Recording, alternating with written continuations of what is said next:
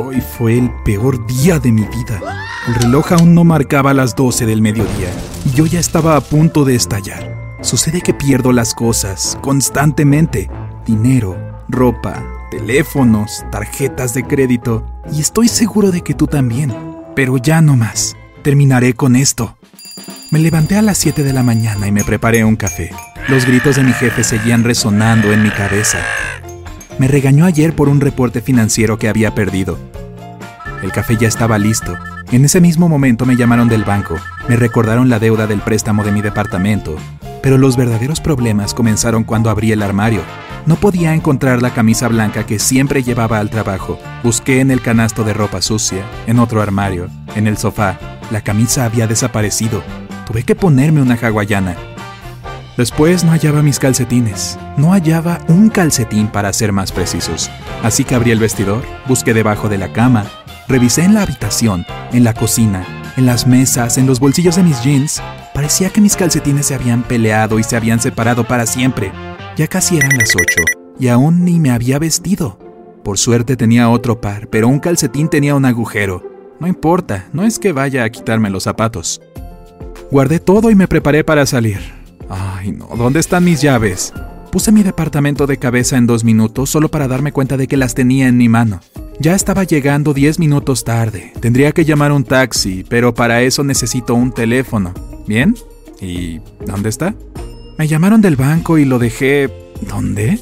Empecé buscando en la cocina, en el bote de basura, en los muebles, en el lavavajillas y hasta en el refrigerador. Tardé 10 minutos en darme cuenta de que estaba en la mesa, a plena vista. ¿Pero cómo? Salí de mi casa para esperar el taxi. Mi jefe me llamó. Como me había dado miedo responder, dejé el teléfono en modo de silencio. Me imaginaba su cara de rabia en cuanto pisara la oficina. Esperen, necesitaba la credencial para entrar. Ay, pero ¿dónde está? Seguramente la dejé en el departamento. Regresé a mi casa y la busqué por todas partes. Era una tarjeta pequeña que siempre llevaba en la billetera. Pero claro, no estaba ahí. Busqué debajo de cada almohadón del sofá, bajo la mesa, bajo las sábanas. Mi jefe volvió a llamarme. Contesté la llamada y le dije que estaba atascado en el tráfico. Por fin la encontré en los pantalones que había usado el día anterior. Salí a tiempo para ver cómo mi taxi se iba. El conductor me había esperado demasiado. Llamé a otro y por fin llegué a la oficina. Regresé a casa muy tarde y me desplomé en la cama, exhausto. No quiero recordar mi día laboral, así que seré breve.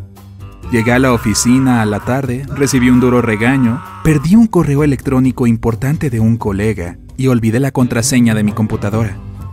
está decidido. Buscaré cómo dejar de perder las cosas y por qué sucede. Lo primero que descubrí es que no soy el único. Muchos pierden sus pertenencias todo el tiempo. Según un estudio, la persona promedio pierde de 5 a 9 cosas al día. Y pasamos casi medio año de nuestras vidas buscando cosas.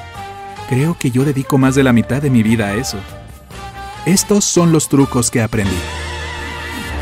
Número 1. Piensa mucho en la cosa que perdiste antes de quedarte dormido. Imagínala con todos sus detalles. Recuerda los eventos asociados a ella. Así programarás tu cerebro para que la busque. Es posible que veas algún símbolo o señal de tu inconsciente mientras duermes. Estos tips podrían llevarte a un objeto perdido a la mañana siguiente.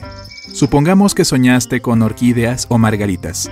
Estas flores aparecen impresas en los desodorantes. Tal vez tu reloj perdido esté en un estante junto al desodorante. Número 2. Hazte amigo de las cosas. Si siempre pierdes lo mismo, como las llaves o las tarjetas de crédito, vuelca más emociones a esas cosas. Ponle un llavero divertido a tus llaves y guarda la tarjeta en una preciosa billetera nueva. Somos más cuidadosos con las cosas que nos gustan. Número 3. Sé responsable. El cerebro le teme a la responsabilidad porque hacerte a cargo de tus acciones es estresante. Supongamos que perdiste un documento importante o una memoria USB en el trabajo. Tal vez creas que alguien se lo llevó o te lo robó. Todos tienen la culpa menos tú. No les pases la carga a los demás. Reconoce que es tu culpa y acepta la responsabilidad.